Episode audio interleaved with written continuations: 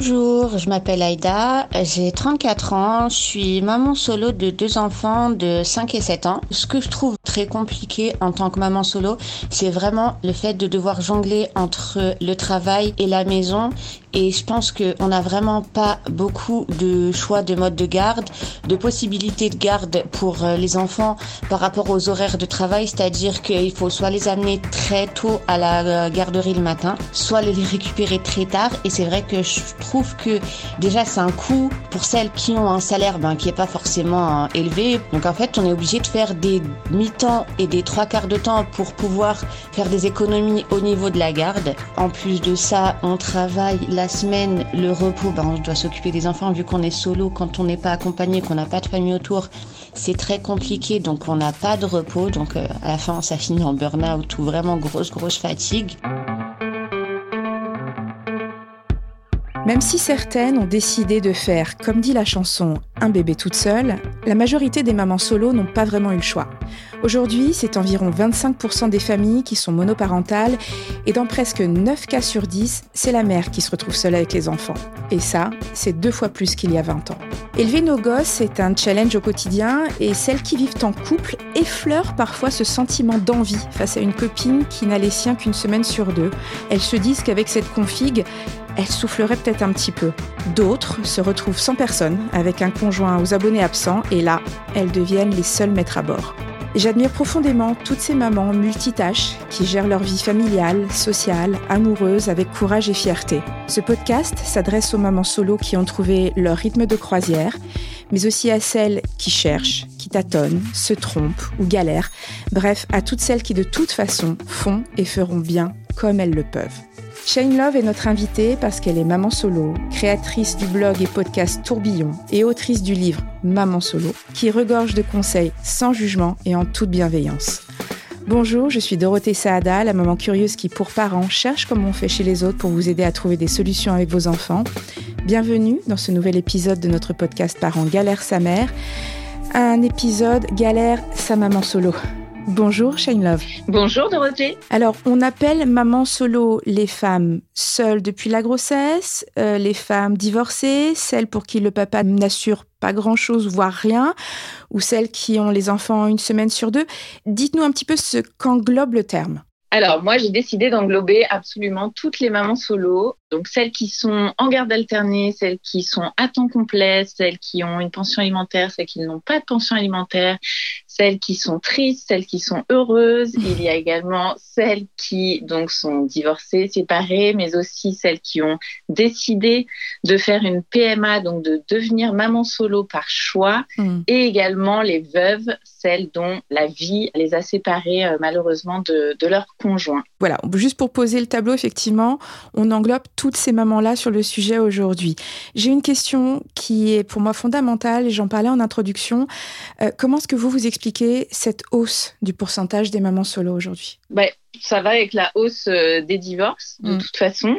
Hein, ça, c'est un fait. Ensuite, comme j'en parlais à l'instant, euh, il y a aussi celles qui décident de faire un bébé toute seule. Oui, qui est nouveau. Alors, c'est pas nouveau, mais en tout cas, aujourd'hui, maintenant, c'est autorisé oui en France pour les femmes célibataires. Donc c'est une grande avancée. Et voilà, c'est euh, ce quotidien euh, euh, très chargé que l'on a tous et toutes, qui font que les couples peut-être s'usent un petit peu. Aussi cette liberté peut-être de choisir une deuxième aventure dans sa vie mmh. et donc de ne plus rester jusqu'à ce que la mort nous sépare en couple. Euh, voilà, d'avoir un champ des possibles un peu plus ouvert et donc, euh, et donc des couples, euh, des couples qui se séparent de plus en plus et des femmes qui font des choix de devenir mères même si elles n'ont pas encore trouvé le prince charmant ou la princesse charmante. Alors, que, que, nous dit la loi aujourd'hui? Donc, les choses ont évolué, mais quand une femme, je le disais, c'est souvent la femme qui se retrouve donc toute seule, son niveau de vie chute, forcément. Oui. Quelles sont euh, les aides financières pour elles euh, On sait qu'il y a aussi beaucoup de conjoints qui bah, ne donnent pas de pension compensatoire. Quels sont les recours pour ces femmes-là? Alors la prestation compensatoire, c'est lorsqu'on a été marié. Ça permet de compenser justement cette différence entre le niveau de vie qu'on avait en étant marié et le niveau de vie qu'on va avoir une fois séparé. Donc la femme de base gagne, on sait, 20% de moins en, général de salaire. Donc effectivement, quand il y a un, divorce, notamment, je pense aux femmes au foyer, par exemple, aux mères au foyer, qui ont arrêté de travailler pour s'occuper des enfants, bah, en cas de divorce, les voilà bien dans la panade. Donc effectivement, si elles ont été mariées, il faut cette prestation compensatoire pour que bah, pour qu'elles puissent à minima s'en sortir un petit peu. Ensuite, euh, il y a des aides donc proposées par l'État. On a euh, l'ASF, donc ça c'est pour euh, les mères isolées quand il n'y a pas justement de pension alimentaire, donc il y a encore une chose différente mhm. de la prestation compensatoire. Donc pour les pensions alimentaires, effectivement, il y en a beaucoup qui ne sont pas du tout versées. Eh oui. on a toujours cette guerre autour de l'argent quand les couples se séparent. C'est assez assez assez flippant euh, de voir que euh, bah, on va se faire la guéguerre euh, sur sur des, des, sommes versées alors que la pension alimentaire concerne à la base le bien-être des enfants mm. mais ça on l'oublie un petit peu en cas de en cas de divorce conflictuel ou de séparation conflictuelle donc dans ces cas-là il y a ce qu'on appelle l'ARIPA donc ça aussi, c'est assez récent. Euh, la CAF, qui, euh, enfin c'est l'agence de recouvrement des impayés de pensions alimentaires. Donc on va aller voir directement euh, à la source. donc c'est plus la mère qui va demander en direct ou à, travers des huissiers de recevoir cette pension, sont dues, on va dire. Mm-hmm. Donc ça passe par un, un intermédiaire, euh, ce qui est une, une, bonne chose. Ce qui veut dire que la CAF prend le relais? Exactement, la CAF prend le relais et euh, c'est elle qui va aller directement euh, s'occuper de, de, ce sujet-là. Parce que ça peut être un sujet assez éreintant mm. de devoir quémander parfois une centaine d'euros. donc c'est une bonne chose que ça, ça, a été mis en place. Il y a encore des choses à améliorer, euh, j'imagine, euh, sur euh, ce système-là, mais en tout cas, c'est un premier pas, on va dire, pour ce qui concerne les, les, pensions alimentaires. Ensuite, on a tout ce qui est aide à la garde d'enfants. Donc, il y a ce qu'on appelle la CMG. Donc, c'est une aide pour la garde des enfants qui va jusqu'aux 6 ans. Ça aussi, c'est en train d'être revu parce que euh, c'est un petit peu trop tôt en fait. 6 ans, euh, bah, les enfants euh, sont pas autonomes à 6 ans, mm. donc c'est une loi qui va être augmentée jusqu'à l'âge de 12 ans pour que les enfants à ce moment-là deviennent un peu plus autonomes. Donc la garde d'enfants n'est plus forcément un sujet, mais c'est vrai que de la naissance jusqu'au euh, jusqu'aux 12 ans, euh, il faut trouver toujours un système de garde quand on est maman solo. Mm, mm. Euh, c'est pas vraiment évident. Donc, donc voilà, cette aide devrait arriver en 2025. Donc il y a encore beaucoup de temps à attendre, mais, mais voilà. Ça bouge en tous les cas. Ça continue, ça continue à bouger. Est-ce que selon vous, qu'est-ce qui manque aujourd'hui de, de la part de l'État? Qu'est-ce que l'État pourrait faire de plus? Beaucoup de choses. Il y a beaucoup de choses qui pourraient être faites. Bah déjà ça, d'augmenter l'âge euh, des aides pour la garde des enfants, c'est vraiment primordial pour que les mamans solo puissent euh, euh, souffler un peu et surtout pouvoir aller travailler sans dépenser une fortune. Ensuite, il y a l'accès aux logements sociaux qui devrait être prioritaire pour, pour ces familles-là. Mm. On discute là du sujet d'une carte de famille monoparentale qui permettrait d'avoir des, bah, des réductions, ah des, des aides au même titre que, que les familles la carte exactement eh la carte des familles nombreuses. Donc là, c'est un sujet qui est aussi euh, sur le tapis actuellement. Donc il l'est un petit peu depuis euh, de très nombreuses années, mais une députée que j'ai interviewée d'ailleurs dans mon podcast, qui est maman solo, reprend là euh, ce sujet en main. Donc on espère vraiment qu'elle va pouvoir faire bouger les choses. Mm. Voilà. Ensuite, on peut penser par exemple, euh, pour euh, justement encore les mamans solo euh, salariées dans les entreprises, pouvoir doubler les jours d'enfants malades, puisque celles qui sont seules à solo à 100% du temps, ou soit le père est démissionnaire, ou elles ont encore une fois choisi de faire un bébé toute seule, devraient pouvoir bénéficier en fait de la totalité des jours enfants malades qui sont normalement donnés au couple. Ce qui pourrait être une avancée aussi, c'est au niveau de la pension alimentaire, justement, qui est imposable pour celle qui la perçoit et euh, défiscalisée pour euh, celui qui la verse. Donc, euh, en mmh. fait, en, en, imposant la pension alimentaire, c'est considéré donc comme une ressource, comme un revenu, ce qui fait que on peut aussi avoir des aides en moins puisqu'on a cette ressource qui vient chaque mois. Donc voilà, ça peut se jouer à quelques dizaines d'euros hein, ou à oui, ou 2 euros. très important. Voilà, donc euh, donc c'est une chose aussi euh, très importante. Ça se permettrait aussi de rééquilibrer un petit peu les choses. Voilà, bon, la liste est quand même assez longue. Oui.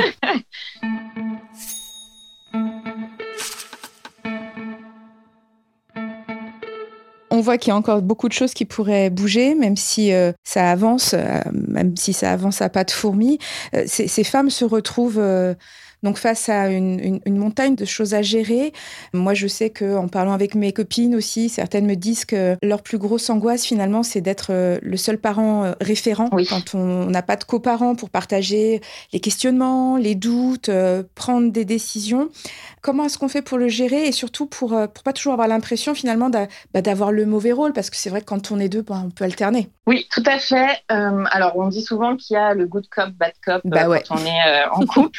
Donc là, bah, on est un peu dans, un, dans une schizophrénie avec les deux euh, à la fois. En fait, il y a deux choses dans le fait de gérer toute seule l'éducation de, des enfants. Il y a d'une part, euh, effectivement, le fait de ne pas pouvoir euh, partager, bah, même les bons moments, parce que il y a aussi beaucoup de bons moments qu'on aimerait partager, les premiers pas de son bébé, les premiers sourires, les bonnes notes à l'école, les vacances, euh, voilà, il y a, plein de bons moments qu'on aimerait partager. De garder aussi en tête le fait qu'on les a vécus, donc euh, ça c'est quand même chouette. Ensuite, au niveau de l'éducation, effectivement, alors là aussi c'est un double pendant, c'est-à-dire que d'un côté, c'est beaucoup plus simple de prendre des décisions seules. Finalement, il n'y a pas de débat. C'est vrai, on n'a pas à débattre de, ce qui va être fait euh, pour le week-end, pour les vacances, euh, pour le dîner du soir, euh, pour les devoirs. Voilà, on a un système qu'on met en place seul et donc on y va. Mais effectivement, après, c'est plutôt la grosse charge mentale de tout gérer tout le temps, qui peut être assez lourd, lourde au quotidien et comment on gère son planning au quotidien justement pour pas se retrouver débordé? Euh, on n'a qu'un seul salaire, la garde d'enfants, on l'a évoqué, c'est compliqué. Euh, est-ce que vous pouvez nous dire, c'est quoi les bonnes idées pour s'organiser alors? Je pense que c'est surtout à la débrouille hein, quand on se retrouve. Euh, maman solo, bah, c'est complètement, c'est complètement à la débrouille. Après, effectivement, il y a des systèmes qu'on met en place petit à petit. On, on s'adapte à cette nouvelle vie. Donc, ça va être, je sais pas, par exemple, pour les menus de la semaine, bah, programmer ces menus de la semaine euh, à l'avance. Ça va être euh, de trouver des activités si on est euh, financièrement short, bah, de trouver des, activités qui coûtent pas cher. Donc ça peut être des balades simplement avec ses enfants, regarder un film sur l'ordi ou à la télé, faire des activités manuelles avec deux feutres et, et trois feuilles. Enfin voilà, c'est vraiment à la débrouille et la gestion euh, au quotidien, bah, de ne pas se laisser déborder. Encore une fois, s'il y avait une recette pour que chacune trouve son équilibre, ce serait vraiment une bonne, bonne chose. Je dirais déjà euh, ne pas culpabiliser si on n'arrive pas à tout faire. C'est vrai que, euh, par exemple, on parle de lâcher prise très souvent. Moi, je pense, par exemple, quand on a un bébé et qu'on est seul à ce moment-là pour gérer, on dit souvent euh, dormez en, même temps que votre que votre bébé dort. Moi, je trouve que alors on aime ou on n'aime pas. Je sais qu'il y a deux écoles. Moi, je trouve ce conseil, en tout cas pour moi, il a été très précieux parce mhm. que je l'ai appliqué vraiment à la lettre. J'ai dormi à chaque sieste de mon bébé en même temps que lui et c'était pas grave si le ménage n'était pas fait, c'était pas grave si euh, voilà c'était un peu le bazar, tant pis, euh, voilà on, on fait comme on peut. Et ensuite il y a aussi le fait de pouvoir dire non, par exemple, quand on nous propose une sortie, parce que c'est vrai que quand on est seul, on peut euh, avoir très envie de garder absolument le côté euh, sociable et donc euh, être sollicité et mhm. dire non parfois, vraiment se recentrer sur, sur soi et, pouvoir se reposer, se ressourcer un petit peu. Bah, ça peut être ça peut être une bonne chose aussi mais non plus sans s'enfermer. En fait, il y a un équilibre aussi. C'est ça qui est difficile à, j'ai le sentiment, à trouver. Une question d'équilibre. Parce que c'est vrai que je suppose que bon, bah il y a les copines qui veulent sortir. Il y a aussi les copines, je suppose, qui veulent euh, nous recaser. Ah oui. gérer, gérer la vie sociale et amoureuse quand on est toute seule. Comment on trouve le bon équilibre? Bah, c'est compliqué. Alors pour la vie amoureuse, il y a les applications de rencontres. si jamais euh, on n'a pas de dispo pour, euh, pour sortir et aller rencontrer l'âme sœur numéro 2 euh, dehors. Euh, mais après, oui, effectivement, c'est vraiment tout est assez millimétré euh, en termes de, de liberté. Alors, c'est plus simple quand on est justement en, garde partagée ou on a un week-end sur deux, par exemple, de, de dispo. Mm. Mais là aussi, il faut un peu se préserver quand même parce que c'est justement à ces périodes où on va avoir les, les moments où on n'a pas notre enfant, on va vouloir faire 10 millions de choses Et en fait, le retour est assez rapide. Hein. Un week-end, ça dure deux jours. Donc, en fait, on se pose jamais. Et je sais qu'il y a plein de mamans solo qui ont fait ce constat-là aussi. Et moi, par exemple, quand mon fils a commencé à aller en, en week-end chez son papa, bah, je me suis rendu compte que j'étais assez souvent malade assez... pendant ces week-ends-là. Ah ouais, ouais, gros rhume. Euh, mal de tête, euh, parce que en fait, je pense que le corps parle mm. et quand il faut décompresser, bah, il faut décompresser vraiment. Donc voilà, effectivement, c'est tout un équilibre que je pense, maman solo ou pas, euh, personne n'a jamais trouvé. Donc on y va tout à tâtons et avec voilà des petites choses qu'on qu'on essaye par-ci par-là et quand ça marche, bah, on garde et puis on essaie autre chose et puis on garde. Pas de recette magique malheureusement.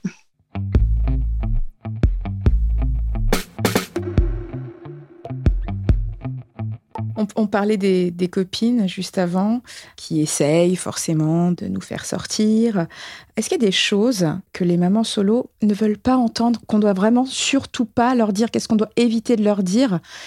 Et à contrario, qu'est-ce qu'on doit leur dire de positif? Alors, il y a une chose qui peut être euh, difficile à entendre quand, par exemple, on est un peu dans la panade et que euh, nos amis nous disent euh, Bon, bah, ton enfant va bien, c'est le principal. Ça, c'est mm. très dur parce qu'en fait, ça balaye complètement les émotions ressenties euh, mm. par la femme, celles qu'on veut exprimer justement à ses amis. Et évidemment, euh, l'enfant va bien, les enfants vont bien, on fait tout pour de toute façon. Là, on a juste envie de parler de soi, en fait, euh, de nos difficultés, de nos joies, enfin, voilà, d'exprimer, nous, pas en tant que en tant que mère, mais en tant que femme qui traverse des, émotions assez fortes.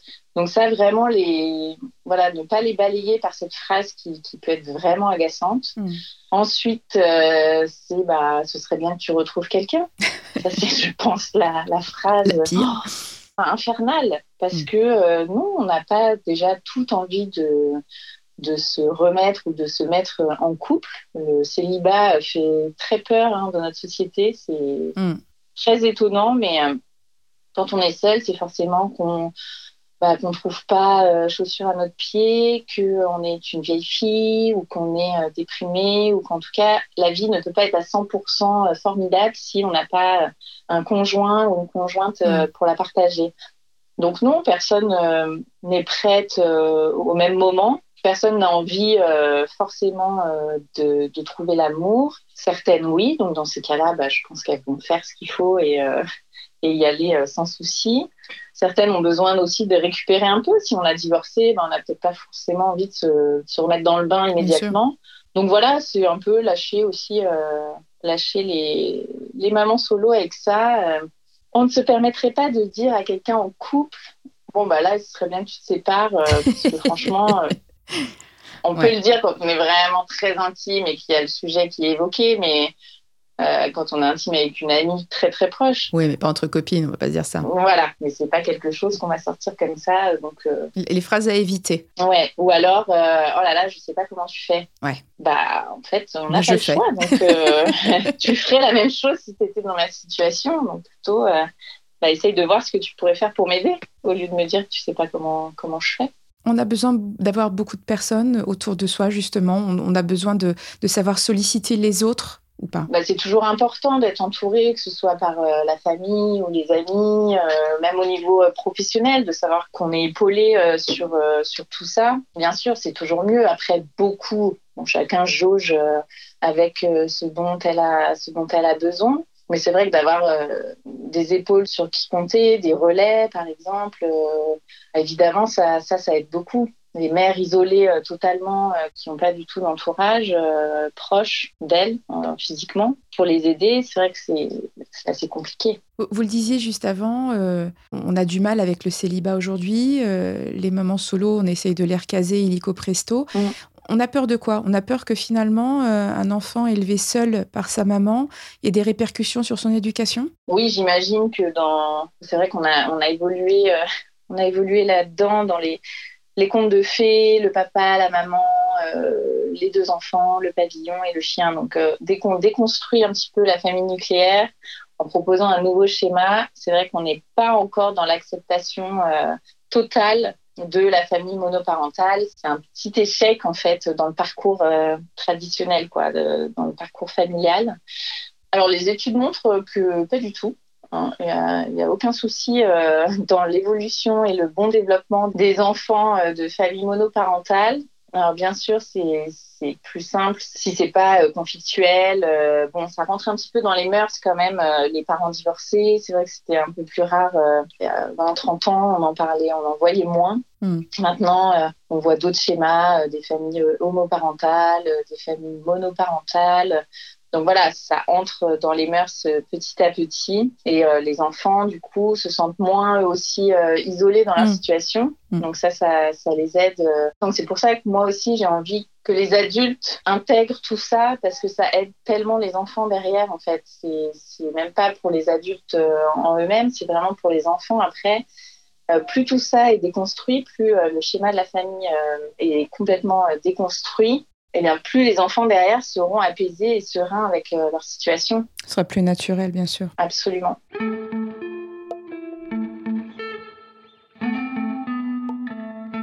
J'aimerais qu'on revienne sur un cas euh, peut-être un peu plus particulier. Là, on parlait de divorce, d'une semaine sur deux, des femmes qui ont décidé de faire un enfant toute seule. Quel conseil est-ce que vous donneriez à une femme qui, pour le coup, se retrouve seule parce qu'on l'a laissée dès sa grossesse. Alors là, la grossesse, effectivement, c'est un cas particulier mm. puisqu'il y a un mélange incroyable des émotions. On va devenir mère, donc on est très heureuse à l'idée de devenir mère. On a tous les hormones qui se mettent en ébullition et en même temps, on peut avoir cette tristesse d'avoir été plaquée ou laissée euh, au, moment, euh, au moment de la grossesse. Donc effectivement, il faut...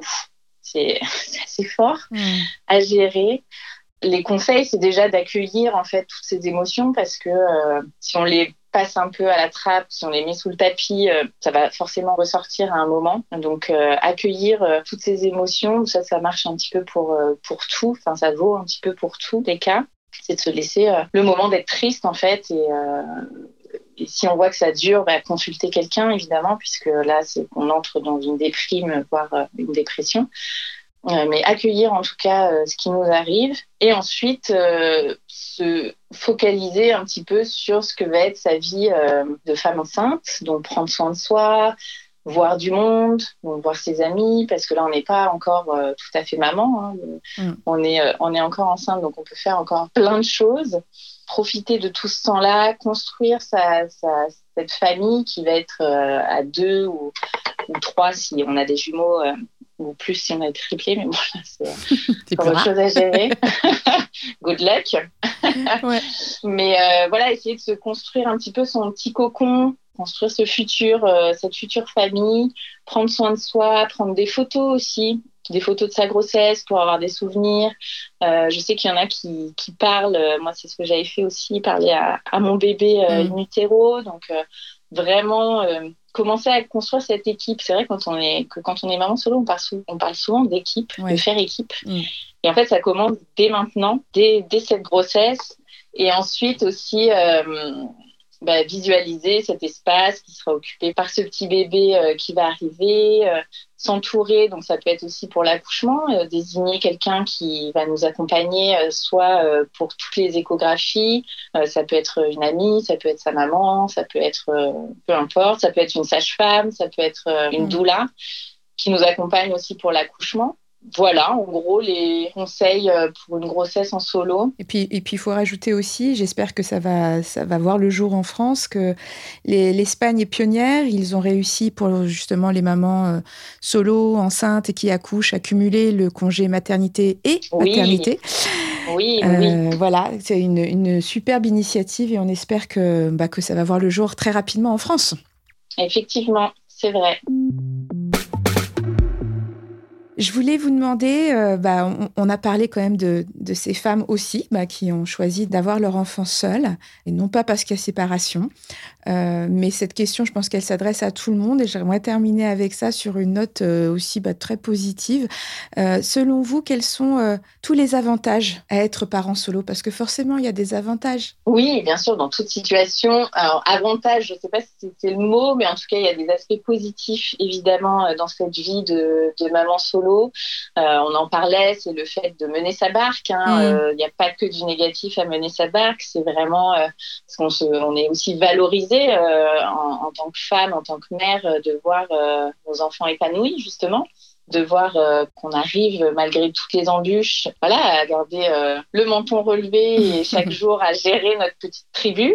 Donc c'est vrai que euh, ça c'est quand même une grande fierté. Très fort. Ouais, c'est une fierté, c'est très fort, c'est des émotions très fortes. On partage aussi des moments assez exceptionnels et privilégiés en fait avec nos enfants parce que bah, les conversations elles se font entre eux et nous seuls en fait. Il n'y a plus, euh, il y a pas une deuxième personne qui partage euh, les conversations. Donc c'est souvent très, euh, les enfants de, de parents solo peuvent mûrir peut-être un petit peu plus vite aussi de par ces échanges qui sont faits, ces discussions. Aussi, euh, on les emmène en vadrouille un petit peu partout avec nous. En tout cas, euh, moi, pour mon cas, c'est ce que j'ai fait. L'enfant sac à dos. voilà, ça, c'est un conseil aussi à donner aux mamans solo, c'est de, de, faut y aller par étapes. Si vraiment on a peur, mais d'essayer de chasser cette peur de sortir avec son enfant, de faire des choses, des mm. week-ends, des voyages quand on peut, euh, ou même euh, juste euh, un resto. Il faut y aller, ils adorent ça, ils apprennent plein de choses. Et, et aussi, alors ça c'est le conseil numéro un, mm. quand vous sortez, prenez toujours une petite valise roulante ou un, un sac avec plein de coloriage, des feutres, des voiturettes, vraiment tout pour les occuper au maximum. Et sincèrement, ça, ça marche et c'est assez précieux quand on est seul à, sortir, à, à gérer euh, son enfant quand on sort. Alors voilà, voilà quelques, quelques conseils euh, que vous pourrez retrouver hein, dans, dans, dans, le livre euh, de Shane Love qui s'appelle Maman Solo et qui seront plus, euh, plus détaillés pour toutes ces mamans qui se retrouvent, bah, comme on disait, à, à, gérer leur barque toutes seules et qui le font toutes avec courage et fierté. Merci beaucoup Shane Love. Merci beaucoup. Retrouvez sur le site parents.fr tous nos témoignages et nos articles sur ce sujet des mamans solo. Vous pouvez nous écouter sur Spotify, Deezer, SoundCloud et toutes les plateformes de podcast. N'oubliez pas, euh, Galère sa mère, c'est tous les premiers samedis du mois. Si vous avez envie qu'on aborde un thème qui vous tient à cœur, mettez-nous vite 5 étoiles et envoyez-nous vos suggestions en commentaire. Je suis Dorothée Sada, je vous ai présenté ce podcast réalisé par Nicolas Jean et co-réalisé par Catherine Acouvoisize. À très très vite pour le prochain épisode de Galère sa mère.